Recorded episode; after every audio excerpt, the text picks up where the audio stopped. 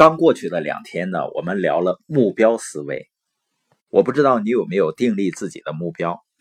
有的人说，我去定目标、做计划，然后列出清单，这个是可以做到的。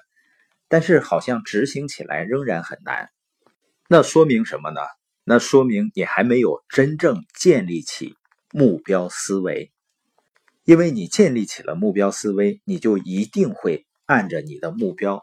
去规划、去行动的，所以呢，还需要反复再多听一听播音。因为一个人建立一种新的思维模式啊，是不那么容易的。首先有认知，然后呢，通过重复建立起全新的思维模式。那今天我们聊一聊积极思维和消极思维。我想平时啊，我们可能也会经常劝别人。要心态积极一些，但是有些人说我碰上这个事儿了，我怎么积极呢？实际上，它跟人的思维是有关系的。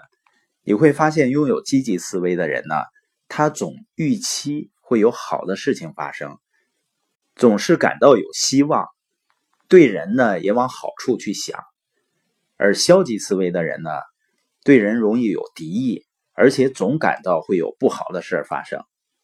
积极思维的人呢，他总是能够看到一个人啊，或者一件事情好的一方面；而消极思维的人呢，他很难满意。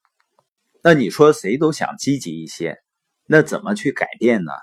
实际上，人的改变也是源自于一种认知。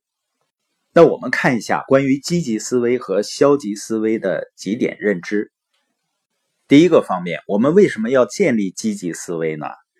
亚里士多德认为啊，人们生活和努力的终极目标就是为了快乐。你想，我们希望找更好的工作，或者生意更成功，不就是为了生活的更好，让自己更快乐吗？或者让家人更开心？所以呢，大部分情况下，衡量一个人成功的真正标准，就是你是不是开心。如果一个人很富有，非常有名气，而且很有权利，但是整天不开心，你觉得有意思吗？所以呢，每个人行动的目标都是为了能够更开心。包括比尔盖茨啊，那些捐款捐了很多的钱，如果捐钱让他觉得心疼很难受，那他会捐吗？这个行为在帮助别人的同时，能给他带来快乐，这是重点。所以从根本上，就是我们每个人一生都希望得到。积极的情绪，比如爱呀、快乐呀、成功啊，以及完全发挥自己潜力的这种感觉。而如果我们培养了积极思维呢，我们就会更开心、更友善，而且呢，能够从生活中得到更多的快乐。那第二个方面，怎么才能得到更多的快乐呢？一个人和他希望得到的快乐之间最主要的障碍就是消极情绪。而很多人生活中啊，你发现面临很多的问题，最根本的原因实际上是情绪的问题。